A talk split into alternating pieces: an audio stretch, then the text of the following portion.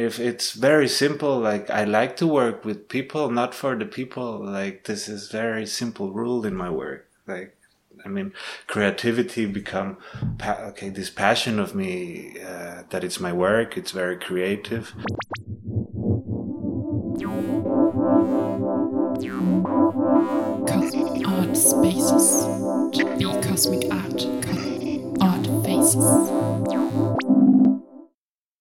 why are you creative? I guess it's uh, something comes a little bit natural. It's this uh, uh, on the back of the head, this rest restlessness, restlessness that uh, just so bumbles all the time here and there. And then uh, I guess a, a, big part of it it's my surrounding, surrounding uh, people that that inspired me, of course uh, this reflects a lot at the end of of, of my work. Uh, I, uh, you could see it pretty uh, pretty obvious in some cases. What reflects in into what I have been working in in, in a week. For uh, for example, a festival. Come back and reflect about all that happened on this time and. I don't know. It's pretty, like I said, extends, extends a question why why not actually. Like just for fun for fun basically. Uh, i have a little bit uh, problems sometimes with demands like uh, pro- um, sorry, um, projects on demands where creativity it's caught by by the client for example. Uh, so. And when you do something for yourself mm-hmm. a, a, project that you love? Oh, this is totally different. This just becomes a team synergy, and then you're sharing, then you're creating, you're you're doing something with your colleagues. You're you're just working together. So so this is magic happening. Like everyone knows where they belong and do the best that they can. And if you can't, you help each other. So this is much better. How do you show your creativity?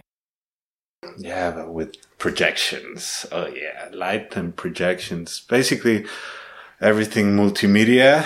Uh, I, I like to work with digital since I started. I I like camera a lot, camera work, uh, putting it into the computer or getting my hands dirty also, and then also going back to the computer or scanning a drawing and going back to the computer, maybe printing the drawing and then this making a huge installation on stage or I don't know. I everything. I think eighty percent that from my expression it comes live into music, and it's with projections or digital surfaces on on scenarios like stages. What motivates you?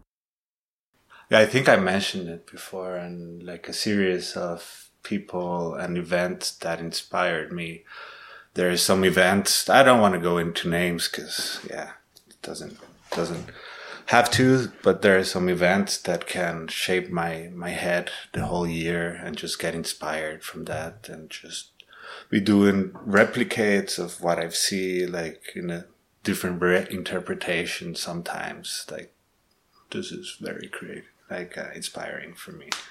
Like, people on the same field also that uh, uh, that I know, good colleagues of mine that yeah put it back into in a, another dimension somehow that I don't understand, and then try to also approach a similar feeling uh, with a different look, maybe, or different touch. what can block you? Yeah, I mentioned also before, like this demand, demand, working, working for the people, not with the people. This blocks me, basically. Just uh, not balancing the expectation and demand and you are paying, basically. Like, uh, so yeah, I'm talking a lot about this uh, basically because it's my job. Uh, so uh, it's uh, difficult to put it. Maybe just to talk about about it without the business part because I live from this and or actually survive from this at the moment. But but yeah, this can can block a lot actually. What is your remedy against it? Give three chances, maybe, and then let's try. Yeah, that's kind of three. Depends. Yeah, no, no. Like that's that's in a that's in a very uh, dramatic, like in the end of the line, like the three chances. So yeah, uh, a little bit uh, walk or a or a bike ride for one hour makes clear mind, and then come back. And if it's really no solution, then then better for for the future to have a different relationship. Without your passion, your art, your life would be. I would be back home with my family. Yeah, that's it. That's it. Okay. Yeah, I mean, I came because there it's a totally different world, and uh, this field uh, somehow I see it as very classist, very sexist, and without education, like uh, being the place with uh, very few privileges for very few people, and also without the second-hand education would be really difficult to start a new life. So, like lucky to have a European passport, so then I choose to, to come here and try to make it differently than there. What would your creative utopia look like? Yeah, somehow it's halfway channeled through institutions and have to be restricted to what someone is uh, giving you so the freedom of expression without debate of what is art and what is not, and be able to do what you really want to do without being judged and just having fun to do it. So we can talk about a physical place maybe, and that would be a little bit like the festival feeling that we all can just forget about paying our rent and paying uh, like living in this world that makes you be a grown up just because that hey you have to pay this and that and without it you could still or try to be a kid.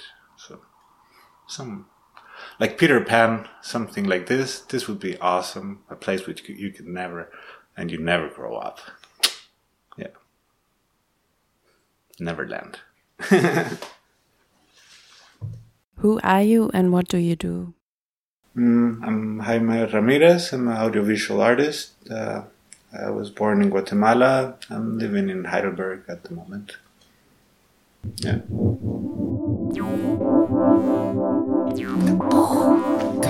Art spaces.